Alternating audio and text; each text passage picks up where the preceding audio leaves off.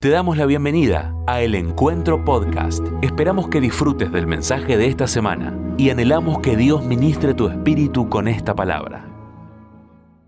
La palabra que hoy Dios me dio para compartir tiene mucho que ver con este videito que acabamos de, de ver, por eso quiero ponerlo al principio de la prédica, y se da a llamar fuertes y valientes. Dios quiere levantar una generación de hombres y mujeres fuertes y valientes. Esta palabra está cimentada en la palabra rema que tenemos para todo este año, que recibió nuestro pastor Jorge, ahí Josué 1.9, ¿no? Ya te lo he ordenado, sé fuerte y valiente. No tengas miedo ni te desanimes porque el Señor tu Dios te acompañará donde quiera que vayas. Dios el Señor le estaba diciendo esto a Josué, un hombre que estaba recibiendo en sus manos un legado enorme pero una flor de responsabilidad, llevar ahora al pueblo que estaba en el desierto, el pueblo de Israel, a la tierra prometida. Ustedes saben bien, el que no le cuento, que el líder que Dios usó para sacar de la esclavitud a su pueblo fue Moisés. Él los acompañó durante 40 años, decíamos esta mañana, un pueblo duro de servicio, complicado, un pueblo rebelde, difícil de llevar, caprichoso, reclamador. A ese pueblo Moisés lo tuvo que acompañar 40 años en el desierto, ¿no? liderándolos. Y esto hizo que frente al pueblo Moisés ganara una tremenda autoridad. ¿no? Él era el que subía al monte y todos se quedaban abajo. Y él bajaba con su rostro encendido. Ah, había que reemplazar a Moisés. ¿no? Bueno, toda esta responsabilidad cae sobre Josué. Y es Josué el que recibe esta palabra que te acabo de leer.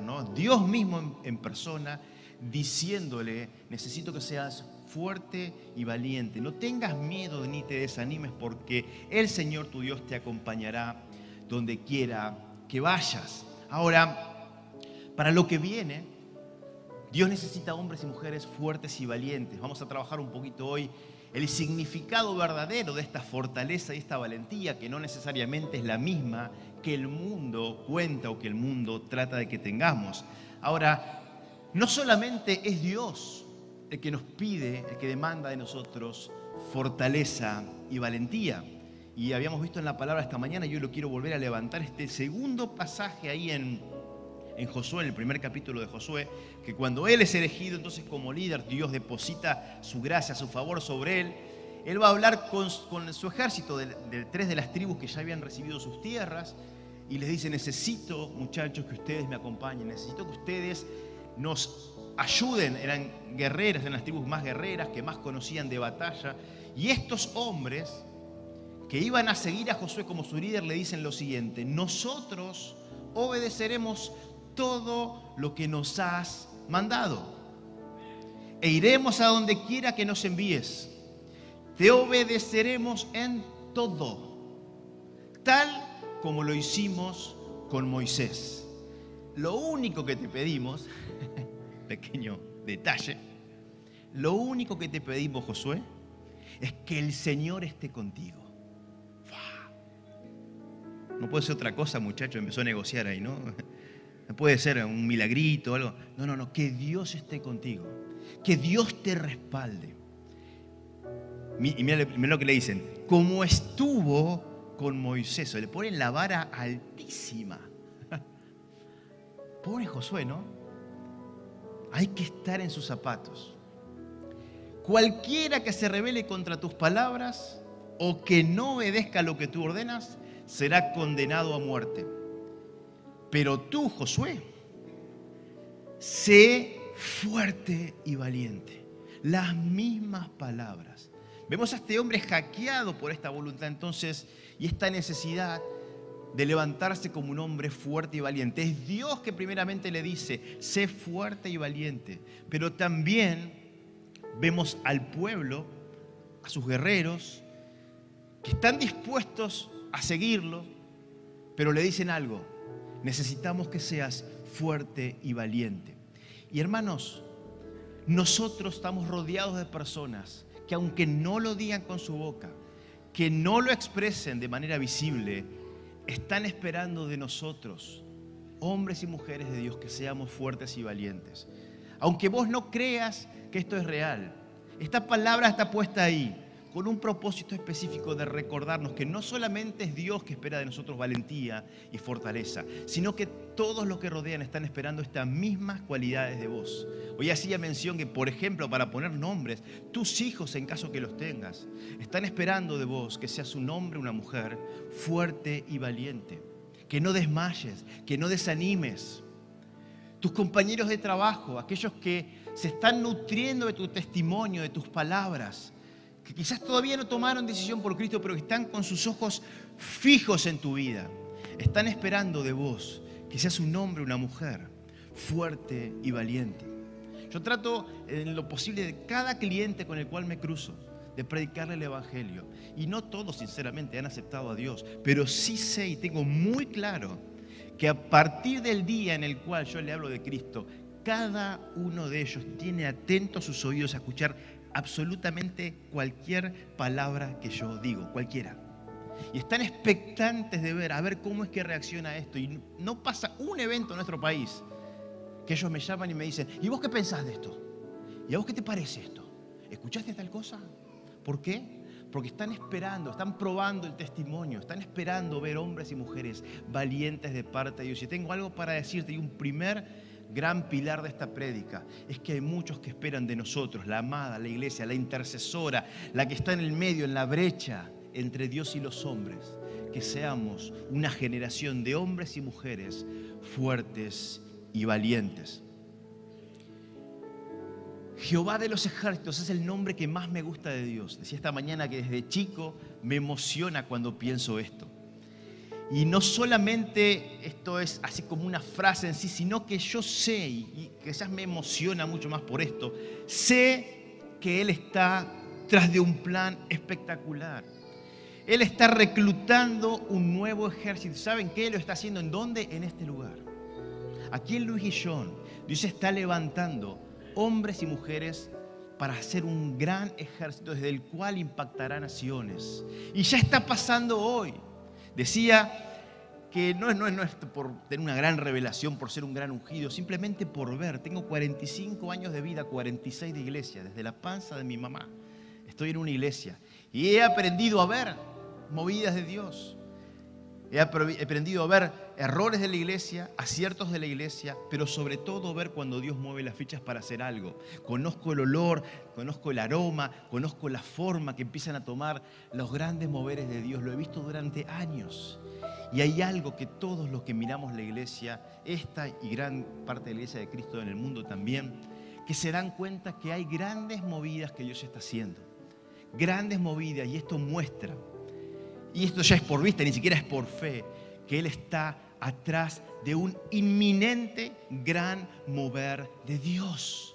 Hay una unción que está a punto de derramarse, es como la, la, central esa hidroeléctrica que está llena de agua, llena de agua. Y quizás uno la mira y la ve seca, todavía no cae nada, pero cuando cruza arriba ve que el río, el lago está atrás, lleno de agua y uno sabe que inminentemente las compuertas se van a abrir y esta energía va a fluir y el agua va a empezar a fluir. Esto mismo es lo que muchos hombres y mujeres estamos viendo y esta iglesia es protagonista de este cambio. Y Dios va a usar a, nuestros hijos, nuestros hermanos, nuestros pastores, nuestros líderes, nuestros ministerios como plataforma de crecimiento y desde aquí impactaremos naciones. De hecho está profetizado que desde el final de la tierra habrá bendición a una Israel y esta será la iglesia, una de las iglesias que Dios dará para esto. Un tremendo mover de salvación se viene. Un tremendo mover de milagros se viene un tremendo mover de, cambios sociales se viene y todo de la mano de la iglesia de Cristo. Y vos tenés la oportunidad de ser parte. ¿Cuánto anhelamos ver este tiempo? No saben, yo desde joven anhelo ver este tiempo. Por eso le digo, tengo el privilegio de ser testigo. Él me ha mostrado una iglesia débil. Él me ha hecho parte en su momento de una iglesia que cayó él me ha llevado a ver miserias en la iglesia, pero Él también me ha llevado a ver una iglesia que se está formando, una iglesia gloriosa, una iglesia victoriosa, una iglesia que empezó a escuchar la voz de Dios y a fijar sus ojos en Él, una iglesia que está empezando a creerle de verdad. Y porque esta iglesia está empezando a reaccionar al llamado de su Padre, es que puedo decir que el tiempo del derramamiento profetizado más grande de todos los tiempos está a punto de acontecer. Ahora, no todo el mundo va a ser parte de esto. Y esto es otro tema, pero que es tan bíblico como el primero. Tan bíblico como que se viene un gran derramamiento, el más grande nunca antes conocido, del Espíritu Santo en esta tierra. Es cierto que muchos se lo van a perder. Tan cierto como que hay oportunidades para levantarse como un gran ejército en nombre de Cristo. Es que muchos preferirán no hacerlo o no estarán aptos para la tarea. Dios está levantando un ejército, está reclutando hombres y mujeres fuertes y valientes. Ahora, la fortaleza y la valentía de la cual la palabra habla no es la fortaleza y la valentía que el mundo nos quiere enseñar. No estamos hablando aquí de fortaleza física. Quise empezar con el video de Jorge porque para mí, en mi concepción, Jorge Graciela son dos personas muy fuertes y valientes. No necesariamente físicamente, de hecho, varias veces nos han contado de, su debilidad, a veces hasta aún física. Jorge nos ha predicado muchísimas veces de que no se considera el hombre más valiente del mundo. Entonces, ¿de qué fortaleza y valentía me estás hablando, pastor? La fortaleza y la valentía que viene del Espíritu. La fortaleza y la valentía que valen, las que son inspiradas en la palabra de Dios. Y tenemos en ellos modelo para seguir. Quiero que hoy pongas tus ojos espirituales en esta visión profética que somos nosotros, sos vos, soy yo, la generación de Josué, aquella que está recibiendo un tremendo legado en sus manos. Y nuestros hijos hoy, y aún nuestros nietos, y aquellos que nos miran, nos están pidiendo a la voz que Dios nos pide, sé fuerte y valiente, no temas ni desmayes porque yo estaré contigo todos los días. Iglesia, ¿vas a tomar tu responsabilidad o vas a evitar tu responsabilidad? Hoy estoy acá para animarte a ser como Josué, a tomar en tus manos el legado y avanzar.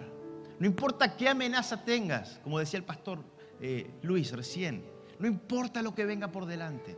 No importa lo que escuches, Dios estará con nosotros, porque hombres fuertes y valientes se levantan.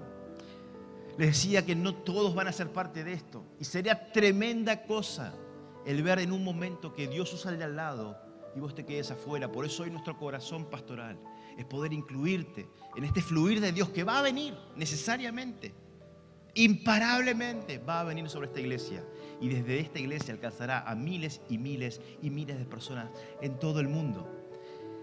Hay una característica que estos hombres y mujeres, estos guerreros que se van a levantar, deben cumplir. Así como pasó con el ejército que Gedeón usó, esos 300 que él usó, para ganar batallas tremendas. Dios también hoy está poniendo una característica principal esto de ser fuerte y valiente. Y en el contexto entonces de la palabra, la fortaleza que Él requiere de nosotros, no es una fortaleza física, no es una fortaleza financiera, no es una fortaleza intelectual. La fortaleza que Dios nos pide la misma que figura en Josué 1.9. Es una fortaleza destinada a vencer el desánimo. Muchos creen, porque el mundo así lo dice y así lo enseña, que la fortaleza que debemos tener es la fortaleza que hace que no tengas miedo. Mentira, mentira.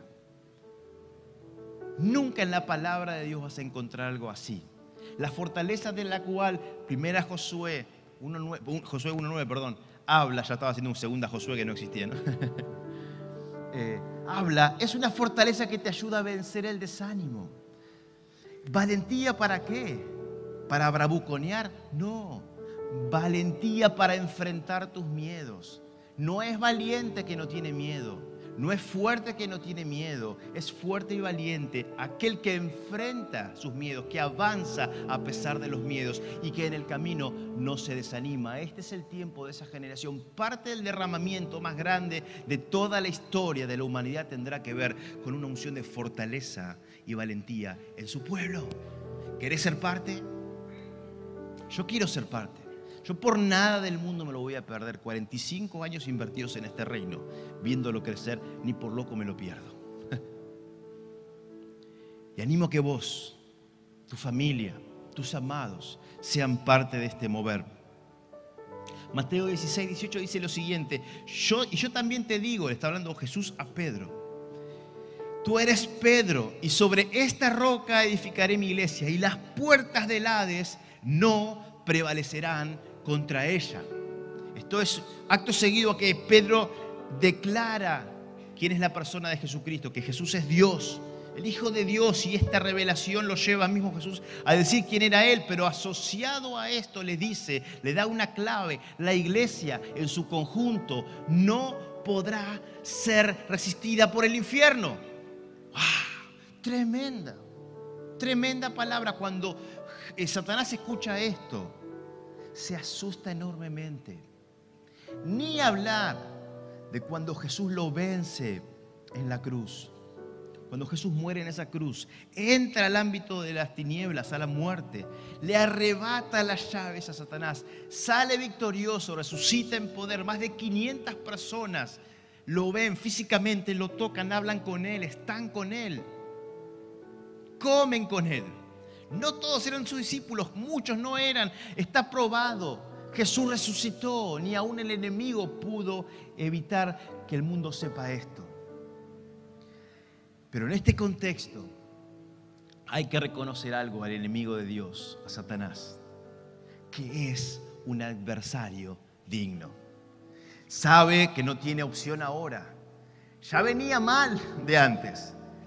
El pueblo de Israel estaba venciendo y venciendo y ganando territorios y territorios. Y cada vez que le creían a Dios, avanzaban en gloria. Y, ni hablar después de Jesús. Entonces Él sabe que esa estrategia de tratar de confrontar con la iglesia en su conjunto no le iba a funcionar. Entonces cambia la estrategia. Yo me imagino, ¿no? Como un concilio ahí de demonios. Hablando uno con el otro. ¿Cómo vamos a hacer ahora? ¿Cómo vamos a hacer? ¿Vos viste lo que es una jornada de adoración en la iglesia del encuentro? Ni no podemos soportar estar en ese lugar. Ah, ¿Viste lo que es una jornada de adoración? En Emuba, ¿viste lo que hacen en Aviva el Fuego? No podemos, juntos no podemos. Nos matan, nos destruyen. ¿Vos viste lo que se siente estar ahí en Betania? Nos queman. No podemos enfrentarlos.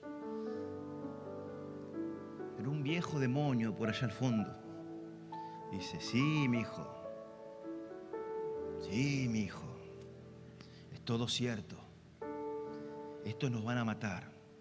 Y ya sabemos que la victoria es de ellos. Pero aún podemos hacer daño.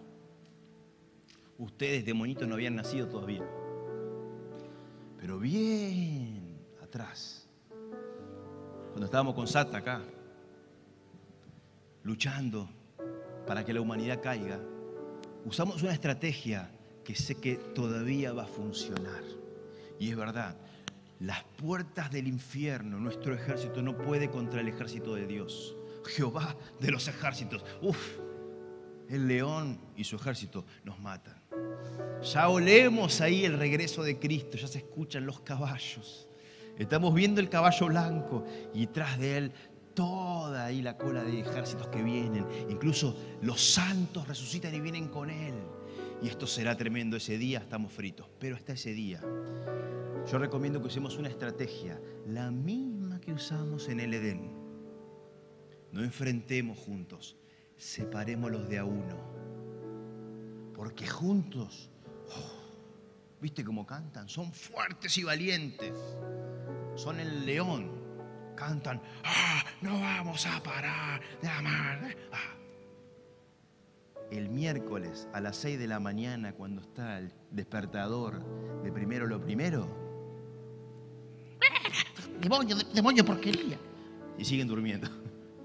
Entonces es uno a uno, uno a uno. Vamos a separar la batalla. Vamos a cambiar la estrategia. Y Satanás vuelve a levantar el mismo mover que levantó en el Edén. Entonces no lo agarró a Adán y Eva juntos como matrimonio. No levantó el cuerpo, no levantó la familia, sino que agarró a Eva sola y le dijo, ¿a vos te parece Y esta es la misma estrategia que el enemigo viene haciendo hoy. Y la verdad, muy efectiva. Pero hoy estoy acá, delante de ustedes, para denunciar al enemigo, al mentiroso, al ladrón, al que solo quiere retrasar el final que él espera y que en breve va a recibir.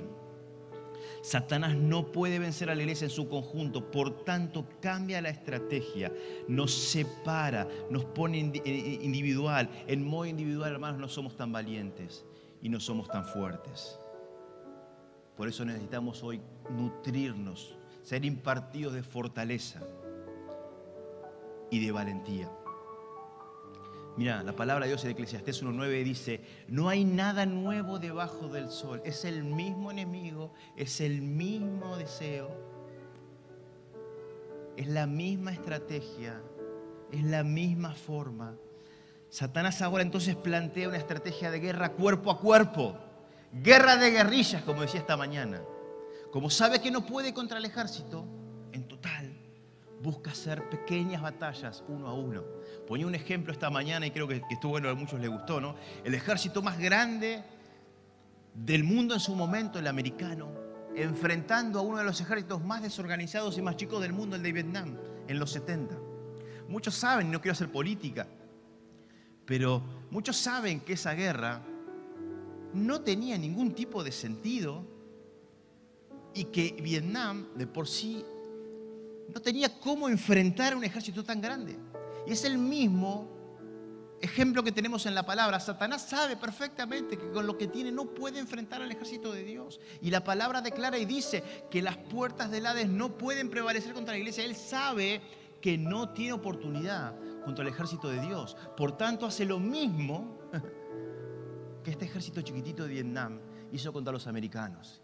Y a pesar de que este ejército venía con toda la fuerza y todo el poder, que derramaba bombas por todos lados, que con napal quemaba kilómetros de bosque en un segundo, se tuvo que ir a su casa sin nada, porque no pudo vencer un ejército de guerrillas, a una guerra de guerrillas, a un ejército cuerpo a cuerpo. ¿Saben lo que hacían estos tipos? Iba el ejército con los aviones, después mandaban a sus tropas, y estos tenían túneles por debajo del suelo. Entonces iban así en el bosque cuando pasaba el ejército, miraban por el lugar, salían y mataban a uno y se metían de vuelta. Moría uno. Disparaban, fuego. Salían por la otra curvita. Mataban a otro. Fuego. Mataban a otro. Esto desgastaba al ejército grande. Mataban y perdían vidas a lo loco plata y plata y plata. Fue una estrategia muy efectiva que terminó haciendo que esta guerra quede en nada, dependiendo quién cuente la historia y usted, cada uno tendrá su interpretación. Pero lo que queda claro es que acá no hay ganadores. El único ganador fue el que vendió las armas, que fue en la misma fábrica, le vendió los dos. ¿No?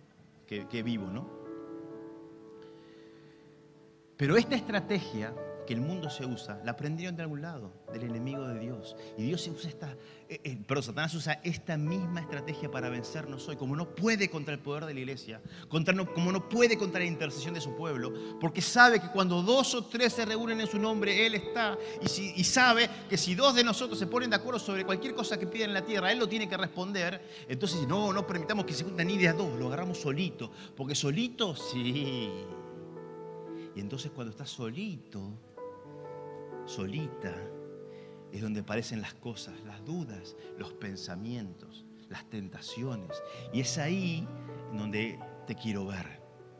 Es esa valentía de carácter, no la fortaleza física, esa valentía de carácter para decirle no a la tentación, para decirle no a una página web, para decirle no a una conversación pecaminosa para decirle no a una persona que no te lleva por el buen camino, para decirle no a una operación comercial que es non santa, para decirle no a lo que vos sepas que tenés que decirle que no. Pero solos estamos complicados.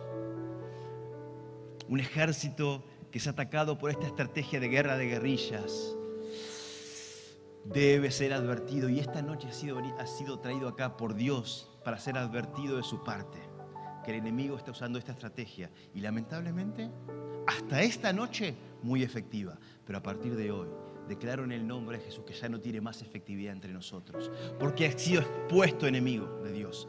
Diablo está siendo expuesto esta misma noche en este lugar y declaro que tu estrategia de maldición cae ahora en el nombre de Jesús. En el nombre de Jesús. Ahora, ¿cuál es esta batalla? ¿Qué está en juego? Lo que está en juego es lo mismo de siempre. Porque como te dije, Eclesiastés 1.9, no hay nada nuevo debajo del sol. Nada. Cambian los diseños, cambia la ropita, cambia el peinado, sigue igual todo. Como pasaba en el cielo. De hecho, la disputa viene de ahí. Satanás, un gran arcángel, poderosísimo, hermoso, dice la palabra, que era hermoso por donde lo mires. No sé qué significa, pero dice que con su espíritu llenaba un santuario. Sería que la gloria que tendría él sería maravillosa. Y era el encargado de llevar la adoración del cielo hasta el trono de Dios y de Dios bajar con palabra al pueblo. Y así, esta era su función. Y él estaba en este lugar, viendo y llevando. Anda a saber por cuánto tiempo estuvo. Y un día, solo, él sintió, yo también soy merecedor de cierta gloria, ¿no? Mira lo que soy, mira quién soy, mira mi hermosura, mira mi poder. Y empezó a desear para sí lo que era para el Padre. La guerra sigue siendo por lo mismo. Lo que está en disputa es la adoración. Lo que está en disputa es tu corazón. ¿A quién adorás? ¿A qué adorás? Eso sigue siendo como siempre la disputa, desde aquel momento en el cielo hasta hoy. Cuando Jesús viene a este lugar, a la tierra, toma forma de hombre. Dios hecho hombre, el Hijo de Dios aquí en la tierra, arranca su ministerio, es bautizado, Dios lo lleva al desierto, 40 días para empezar a trabajar en él. ¿Saben qué pasa? Aparece Satanás. ¿Cuándo lo agarra? ¿Con mucha gente? No, solo la misma estrategia. No hay nada nuevo debajo del sol. Y le dice, primero, interpretación, ¿no? Para disimular, bueno, ya que tenés hambre, ¿por qué no decís a esas piedras que se hagan pan? No solo de pan vive el hombre, sino de toda palabra que sale de la boca. Le cita un, versículo bíblico. Bueno, a ver, si sos el Hijo de Dios, ¿por qué no te tirás de este monte? Y sus ángeles te van a agarrar y te van a proteger. No, no voy a tentar a Dios, no. Y como Satanás se veía que estaba perdiendo la batalla, le dijo lo que verdaderamente le importaba. Vení Jesús, yo las manos. Mirá esta gloria, este pendiente, los reinos de la tierra. Todos juntitos te lo doy si me adorás. Se sacó la máscara, Satanás, no me interesa a mí. La tercera es la vencida. Vamos por lo verdadero. Me interesa tu adoración, porque yo lo único que quiero es tu adoración. Lo único que quiero es la adoración de la iglesia. Lo único que quiero es la adoración del mundo. Yo quiero la adoración. La que es de Dios, la quiero yo. Y es la misma batalla de hoy. Por eso, cada vez que te ofrecen algo que no es de Dios, sentís esa tentación. Cada vez que ves una, página que no tenés que ver, qué tentación, porque es Satanás diciendo, adórame, adórame, dame la adoración. Y Dios diciendo, no lo hagas, la adoración pertenece a mí. Tus ojos son para mí, tu corazón es para mí. Y esta lucha se da en cada lugar, en cada momento, en cada día de cada una de nuestras vidas. La guerra de guerrillas, la guerra cuerpo a cuerpo Salmos 24, 7 dice lo siguiente. Alzado puertas vuestras cabezas y alzaos vosotras puertas eternas y entrará el Rey de Gloria. ¿Quién es el Rey de Gloria? Jehová, fíjate cómo lo describe, el fuerte y valiente. El fuerte y valiente. Y porque Él es fuerte y valiente, si queremos parecernos a Él, debemos desarrollar fortaleza y valentía. Seguimos leyendo, Jehová ¿Quién? El poderoso en batalla. Y como Él es poderoso en batalla, deberemos de venir nosotros en hijos e hijas poderosos en batalla. ¿Qué batalla? La batalla cuerpo a cuerpo, la guerra de guerrillas, que el enemigo te plantea día a día, de noche, de tarde, de mañana, de madrugada incluso. Él no tiene horarios, él no tiene horarios, con tal de cobrarse una vida, Satanás no tiene ningún tipo de problema alzado puertas vuestras cabezas y alzaos vosotras puertas eternas y entrará el Rey de Gloria. ¿Quién es este Rey de Gloria? Jehová de los ejércitos. Él es el Rey de Gloria. Gloria a Dios. Gloria a Dios. Que tenemos un Dios fuerte en batalla, que lucha por nosotros, que lucha en nosotros y que viene a asesorarnos y acompañarnos en cada batalla no estás solo. La realidad es que el Espíritu Santo Dios está en vos. Y esto es algo que vos tenés que entender y comprender. Él está en vos. Ahora, ¿cuál es tu batalla? ¿Cuál es tu batalla? Una de las cosas que Dios me decía es eligen, elijan bien las batallas. Muchos son guerreros hábiles, pero están luchando la batalla equivocada. Están luchando con las personas equivocadas. Están luchando contra lo equivocado. No son los lugares en la iglesia los que importan, no son. No son. Sino las victorias que cada uno de nosotros tenga en el nombre del Señor. ¿De qué nos sirve a los que estamos en este lugar? Líderes, pastores. Tener un lugar acá. Si todo esto va a ser quemado. No es el lugar en la iglesia que vale. Es tu lugar en el reino.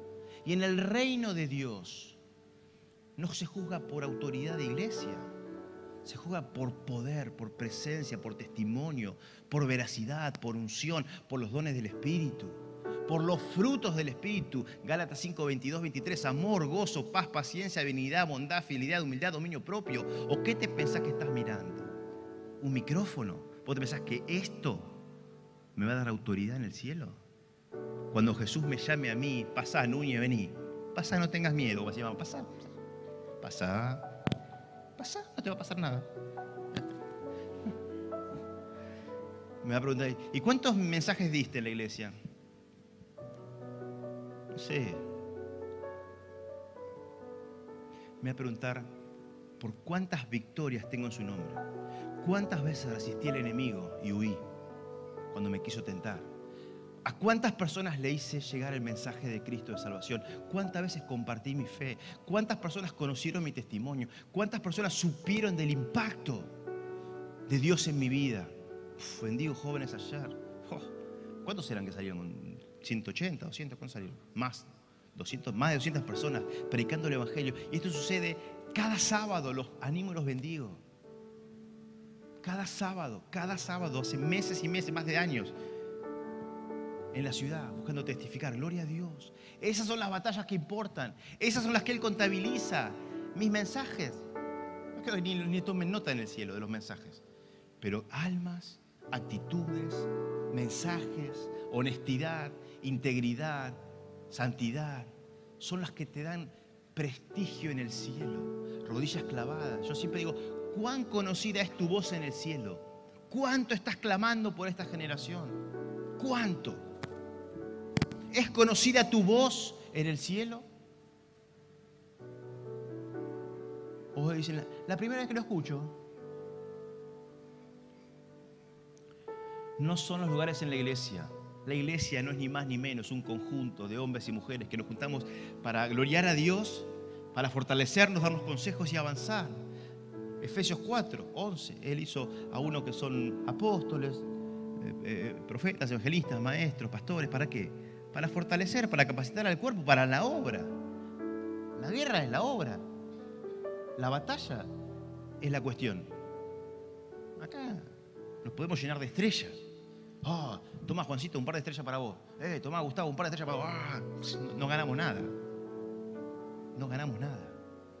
El campo de batalla está en tu corazón, está en la gente, está en un mundo que como decía esta mañana, está desesperado, el anhelo ardiente de la creación es aguardar la manifestación de los hijos de Dios.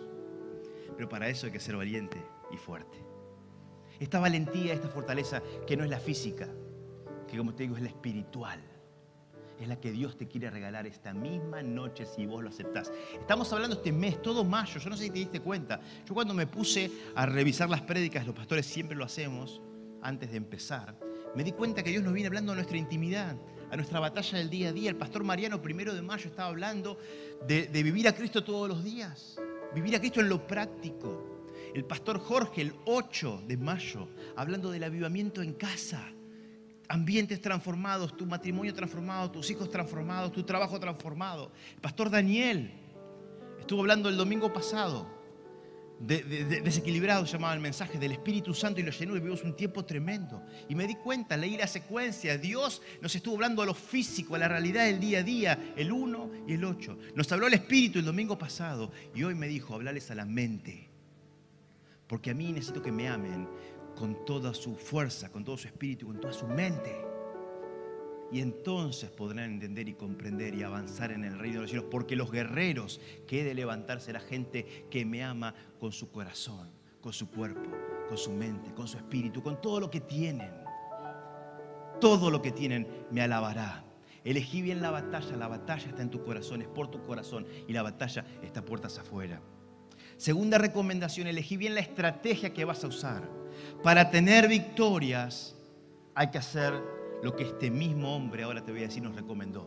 Este es Josué, que acaba de recibir tamaña responsabilidad de parte de Dios, suceder a Moisés, ni más ni menos que Moisés. Otro día me decía, Mariano me invitó a predicar a, misión, estuve predicando ayer. Yo no, tranqui, estuvo Lucas Colli, me dejaste la vara, eh, no, me dijo, dejamos la vara alta, la vara. Yo pensé que era un palito, un puntito en la de tan alta que estaba. bajé. Eh, eh, esto, esto, imagínate Moisés, con los prodigios que Moisés hizo. Hoy hablábamos con Mauro en un cumpleaños, ¿no? Y él me decía, lo loco de Josué, si vos lo, lo analizás, es que él mismo vive los mismos milagros, casi los mismos milagros que, Moisés. Abre las aguas, no del, Mar Rojo, en este caso del Jordán. Dice que la pared que, del agua que se levantó del Jordán, dice que se veía de lejos la pared de agua mientras el pueblo pasaba, el arca en el medio. O sea, pudo experimentar cosas tremendas. También Josué, lo leí, me olvidé comentártelo que eh, él experimentó lo que Moisés en batalla. Dice que en un momento en la batalla él dijo, para el tiempo hasta que no ganemos esta batalla. Y el tipo también paró, lo mismo que pasó con Moisés cuando, ¿se acuerdan? Tenía los brazos. Estaba ahí Josué con, con la vara, creo, en la mano, y el tiempo no pasaba.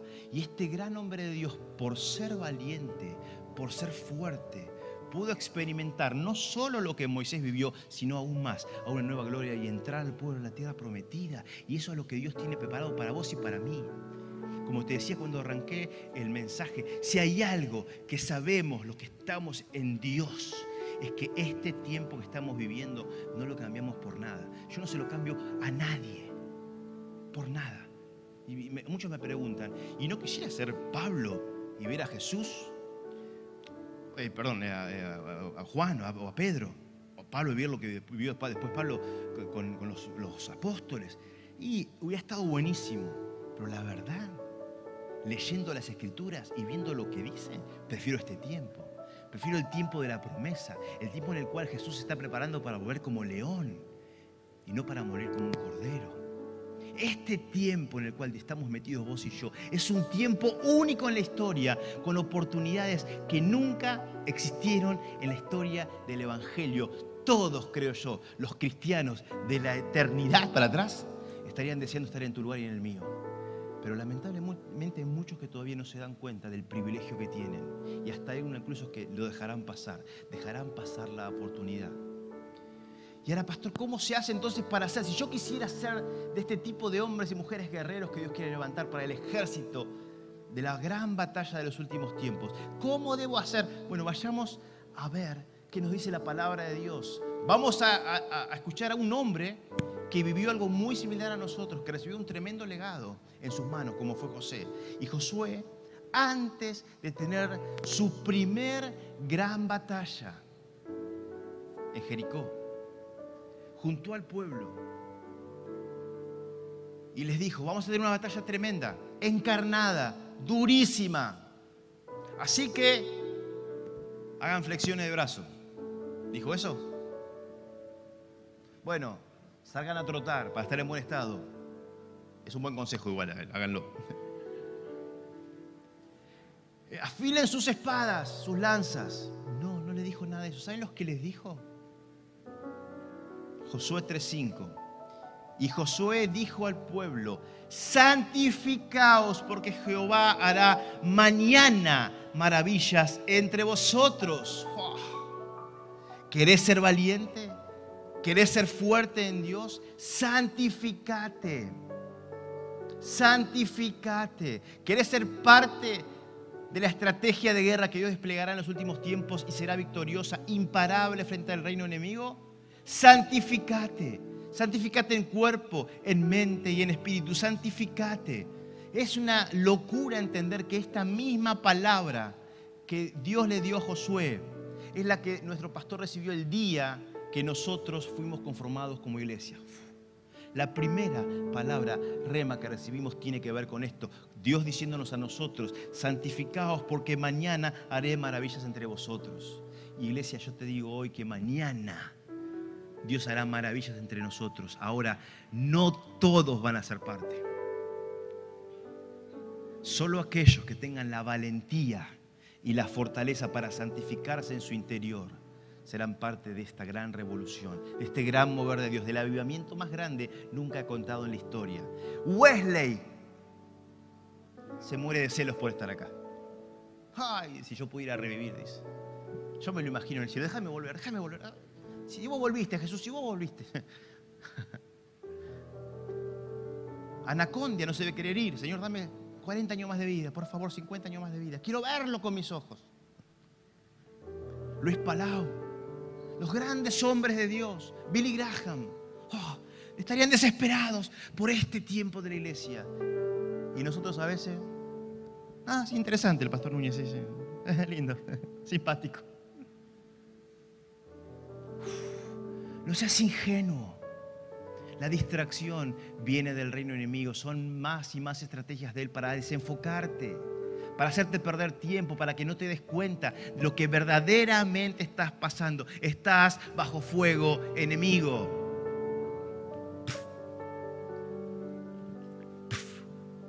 Y uno a uno van cayendo. Y, oh, oh cayó en pecado. Oh, oh, oh, cayó en pecado. Oh, se enfrió. Oh, ¿Cuándo vamos a reaccionar?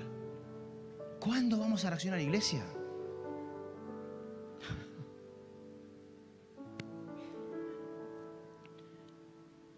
Y en este contexto que estamos viviendo hoy, es tremendo. No me gustan las críticas, claro que no.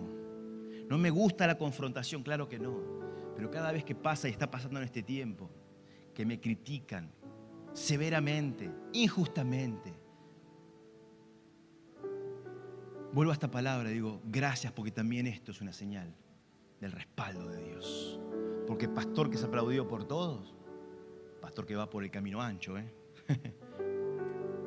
Cuando te sientas muy cómodo, que todos te aplauden, que estaré en la ruta correcta, porque la ruta que lleva a la salvación es angosta y difícil de caminar. Bueno, pastor, le creí. ¿Cómo hago? ¿Cómo me santifico? Porque esta semana estuve atendiendo mucha gente. Y la línea en común que todos tenían es, estoy desesperado porque escucho la palabra de Dios en la iglesia cada reunión y me vuelvo loco porque yo sí sé qué es lo que necesito. Veo eso y quiero eso. Pero no puedo vivir a Cristo todos los días, no puedo. No puedo. Hay algo que me pasa frecuentemente y recurrentemente. Llego a lo mismo y vuelvo a caer. No puedo llegar a que mi familia viva el avivamiento todos los días en casa. No pasa. No puedo terminar de activar al Espíritu Santo que acabo de recibir el domingo pasado. Salgo de acá, me voy lleno, llego a casa y algo pasa y pierdo la llenura del Espíritu. Me desenfoco, no sé, no sé cómo hacer. ¿Cómo hago, pastor? Esa fue la línea en común, el hilo conductor de todas las charlas de esta semana. Y mi respuesta es, y fue y por eso esta noche con nosotros esta palabra, que tenemos que aprender las destrezas de la guerra espiritual. Y uno de los guerreros con más experiencia en batalla es Josué. Y la estrategia de Josué sigue venciendo la estrategia del enemigo a la guerra de guerrillas. Y es santificaos porque Dios hará mañana maravillas entre vosotros. Santificaos, santificaos. ¿Querés vencer? ¿Querés vivir avivamiento? ¿Querés vivir a Dios todos los días? ¿Querés estar lleno del Espíritu constantemente? Santificate, santificate, santificate. Porque no hay nada más agradable para Dios y su Espíritu Santo que la santidad de una persona, de una familia, de un ministerio. En donde hay santidad, el Espíritu de Dios está. Y sin santidad nadie verá a Dios. Santificate, santificate, santificate. Bueno, ¿y cómo lo hago, pastor? Tres consejos bien prácticos de cómo hacerlo, o por lo menos cómo empezar. Uno, acepta los límites de Dios. Acepta los límites de Dios. Los límites de Dios no están para tu mal, están para tu bien. Los límites de Dios tienen un propósito. Esto pasó en el Edén. No basta que, Dios le dijo, puedes comer de todo árbol del, huerto, menos de este. ¿Qué quiso Eva? A veces pienso, ¿por qué no le dijiste que era otro? Le hubiera dicho que el naranjo. No comas de naranjo, ¿eh? Y estaríamos todos ahí, ¿no? Pero basta que Dios diga de todo sí, de esto no, para que nuestras miradas hagan automáticamente ¡chan! Hoy contaba mi hija Valentina, ¿no? Era chiquitita. Y vio el dispenser de agua. Celeste, aburrido. Rojo, diversión y gloria. No toques, Valentina. No toques. Bueno, pasé la corta la historia, no sé, como 40 veces, diciéndole, no, no. Lloraba como si no se le hubiéramos pegado, apenas le hacíamos así, le, le dolía el orgullo. Porque el humano desde que nace es así. Nuestra humanidad, nuestra esencia caída, lo único que busca es el no para decir sí. Aceptemos de una vez los, límites de Dios. Otro ejemplo, por ejemplo, es Sansón. Sansón desde su eh, nacimiento. De hecho, su madre era estéril, Dios viene a visitarlos, le dice, vas a tener un hijo, no, te preocupes, y este hijo será consagrado a mí, lo consagran, y el, llamado que tenía Nazareo, un, llamado con ciertas condiciones, entre ellas, no podía acercarse a un cuerpo muerto, a un cadáver. Él en uno de, sus viajes mata a un león. Y como somos los humanos, porque bueno está echarle la culpa a él, ¿no? Dice que él vuelve pasa por ahí, ya que pasaba cerca, a 50 kilómetros. Dice, ¿por qué no me hago una escapadita a ver cómo está el cadáver del león? Claro, lo que pasa es que cuando él llega a este lugar, no esperaba la guerra de guerrillas. No esperaba la guerra cuerpo a cuerpo. Él pensaba que iba a poder superar lo que estaba a punto de ver. No conocía el enemigo de Dios. Y él no conocía que los límites de Dios estaban para su protección. Pero él llega a este lugar y para sorpresa de él no ve un cadáver tan solo. Ve que en el centro de las entrañas del cadáver, Satanás había puesto un panal de abejas lleno de miel, dulce como nunca. Y él, que supuestamente no iba a tocar, no pudo resistir ahora esto. Claro, él no tenía la preparación para lo que estaba a punto de ver. Él no sabía que estaba enfrentando una guerra de guerrillas. Él pensaba que estaba viva la pepa. Pero Dios le había dado una estrategia, un límite de cuidado. Y le dijo, no te acerques a cuerpos muertos, no te acerques a cadáveres. Pero él decidió, pa, este límite de Dios, está, para mí que está de más. Debe, ah, viste cómo es Dios para protegernos de más, como un padre que siempre dice, no, no, Aceptemos los límites de Dios. No es no, sí es sí. A ver, vamos a hacer un ejercicio. Si yo te digo, sí es, y si te digo, no es, no es, pero sí. Se ríe, no es no. Sí es sí, para protección del alma, de la vida eterna, del llamado del ministerio, de tu santidad. Aceptar los límites de Dios es poderosísimo. Segundo consejo, aceptar la disciplina de Dios. ¿Querés santificarte? ¿Querés ser santo? Aceptar la disciplina de Dios. Hebreos 12:6 dice lo siguiente, porque el Señor disciplina a los que ama. Si no los ama, no los disciplina. Y azota al todo que recibe por hijo. Lo que soportan es para su disciplina, pues Dios los está tratando como a hijos. ¿Qué hijo hay a quien el Padre no lo disciplina? Si a ustedes se les deja sin la disciplina que todos reciben, entonces son bastardos y no hijos legítimos. Después de todo, aunque nuestros padres humanos nos disciplinaban, los respetábamos. ¿No hemos de someternos con mayor razón al Padre de los Espíritus para que vivamos? En efecto, nuestros padres nos disciplinaban por un breve tiempo, como mejor les parecía, pero Dios lo hace para nuestro bien. Fíjate esto, a fin de que participemos de su santidad. La disciplina es santidad.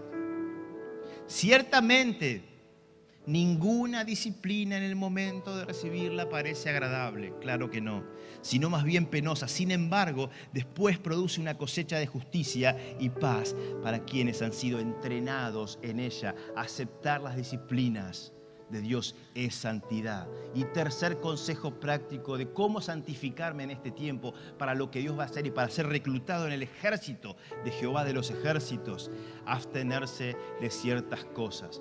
Gente, hay cosas que ya no van más.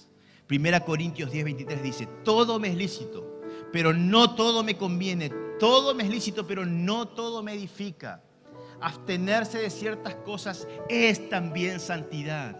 La santidad en, su esencia la palabra significa apartado y quien ha sido apartado no puede darse el lujo de tomar todo, probar todo. Hay cosas que Dios te dice, todo me es lícito, pero no te conviene. Todo te es lícito, pero no todo te edifica. ¿Por qué entonces estás haciendo lo que estás haciendo? ¿Querés ser santo como Él es santo? ¿Querés ser valiente como Él es valiente? ¿Querés ser fuerte como Él es fuerte? Santificate, acepta los límites de Dios, acepta la disciplina de Dios y abstenete de ciertas cosas. Mire, iglesia, le estoy hablando a los mayores de 18. Ahora, estamos frente a una generación. La estamos viendo, ya está, ya nació, está en la tierra. Que no quiere perder más el tiempo como nosotros perdimos. Que no se obnubila frente al brillo de este mundo, que no le llama la atención lo que a nosotros nos llamaba la atención, que no buscan el poder, ni la fama, ni la gloria, ni el dinero, que desean más la gloria de Dios y al Dios de la gloria que todo lo que este mundo puede ofrecer y lo material, que entiende y vive que no solo de pan vive el hombre, sino de todo lo que sale de la boca de Dios. Esa generación ya está en la tierra, Ahora, yo quiero ser parte de una generación que por lo menos los lleva, los acompaña y los introduce a la tierra. ¿Qué, qué parte vas a hacer vos? ¿Qué papel vas a jugar vos? ¿Qué legado vas a dejar vos? ¿Qué va a decir de vos Hechos 29? Yo quiero que de mi familia la Biblia cuente que yo fui un guerrero esforzado, valiente y fuerte. Que me santifiqué, que pagué el precio, que acepté los límites de Dios, que acepté su disciplina y que me abstuve de aquellas cosas que no me edificaban. ¿Y por qué? ¿Por qué? Porque Dios se encarga de decirnos estas cosas. ¿Por qué es importante y bueno para nosotros? Aceptar los límites de Dios nos trae protección. Es protección, no es maldición. Es protección. Basta que nos digan no para reaccionar como demoniados. Esto no. Dejemos de una vez las cosas de niño. Cuando era niño, pensaba como niño, sentía como niño, pero ahora que soy grande, pienso como adulto. Pero a veces espiritualmente, como iglesia, seguimos pensando y sintiendo como niños. Y seguimos como mi hija, ¿no? Frente al rojo, no, no, no. A ver si, si Dios cambia de opinión. Si esto que Él llama pecado desde antes de la fundación del mundo, ahora deja de ser pecado porque yo lo repito 50 veces no va a suceder, no es no, ayer, hoy, por los siglos. Por eso Dios nos dice, tú sí sea así, tú no sea no, y mi no es no. Te guste o no te guste. Aceptar los límites de Dios nos trae protección. Por eso es que Dios te dice esto sí y esto no, te está protegiendo. Eso era el Edén. El Edén era protección para la humanidad. El Edén era vida eterna para la humanidad. O fíjate si nos protegía el Edén que no moríamos, éramos seres eternos. No teníamos que trabajar y esforzarnos por esto. El parto, chicas, era... salió el padre. Yo tuve en el parto de mi señora, por Dios. Agradecí como nunca ser varón.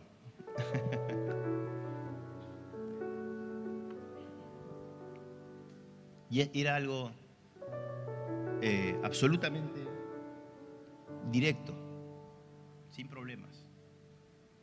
Pero nuestras grandes genialidades lo hicieron desastroso.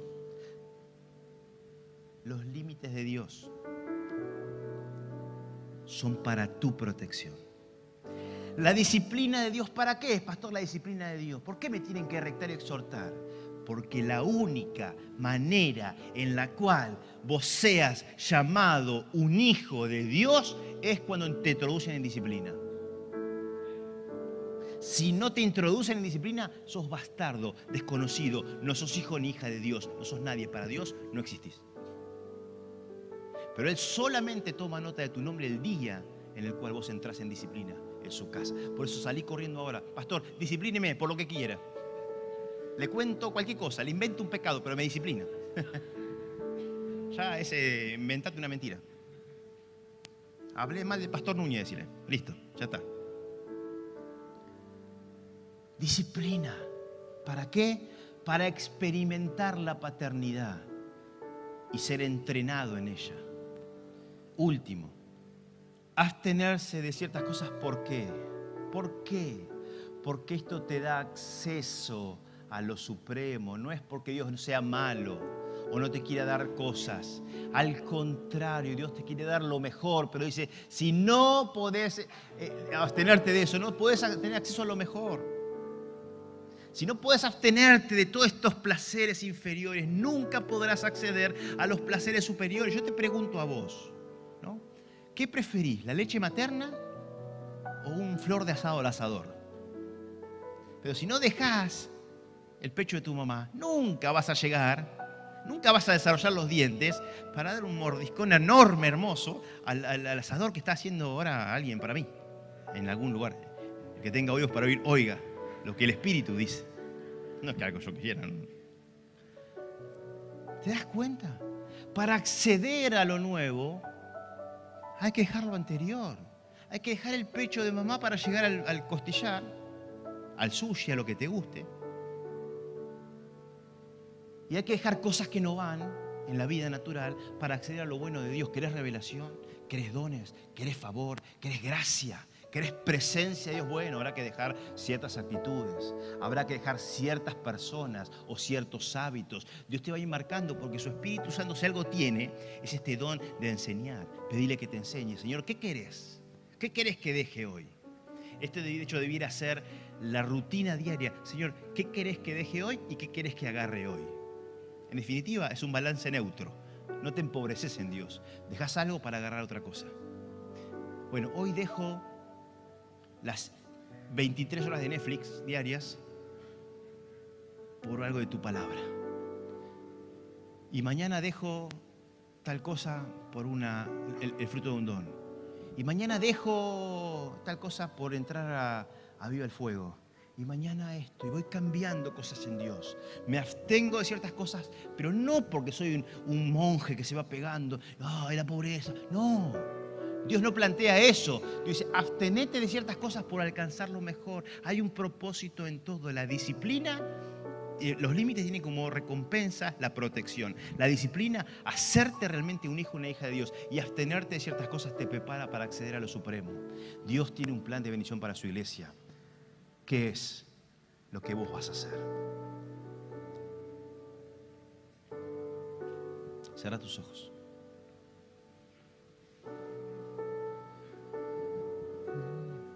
Me gustaría que antes de terminar, hoy estoy hablando, como te dije, a tu, a tu mente, a tus pensamientos, a tu raciocinio, al que toma las decisiones, puertas adentro.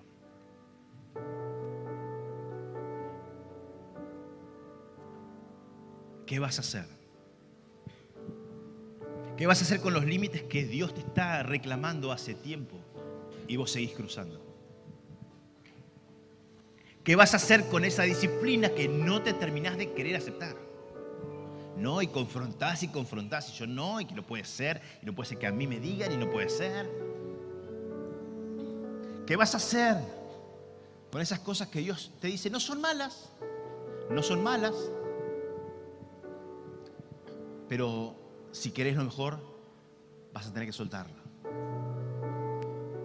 Y Él te está marcando ahora por su Espíritu Santo. Ahora están viniendo sobre muchos de ustedes visiones, nombres de cosas, de personas que Dios te pide soltar ahora. Soltalo ahora, te dice Dios. Ahora, soltalo en la mente. Soltalo, una decisión. Da la orden desde tu mente. Luego tu corazón los podrá soltar. Pero si tu mente no decide primero, tu corazón no suelta ni hablar tu cuerpo. Desde la mente ahora, empezá a darle órdenes a tu espíritu, a tu cuerpo. Empezá a soltar eso. ¿Qué vas a hacer? ¿Qué vas a hacer? Empezá a tener una charla íntima con, con vos. Muchas gracias por escuchar este mensaje. Es nuestra oración que el Espíritu obre en tu vida a través de esta palabra y pueda ser un canal de bendición con otros. Te invitamos a suscribirte y compartir estos mensajes. Para más información, visita nuestra web www.iglesiaelencuentro.org.ar.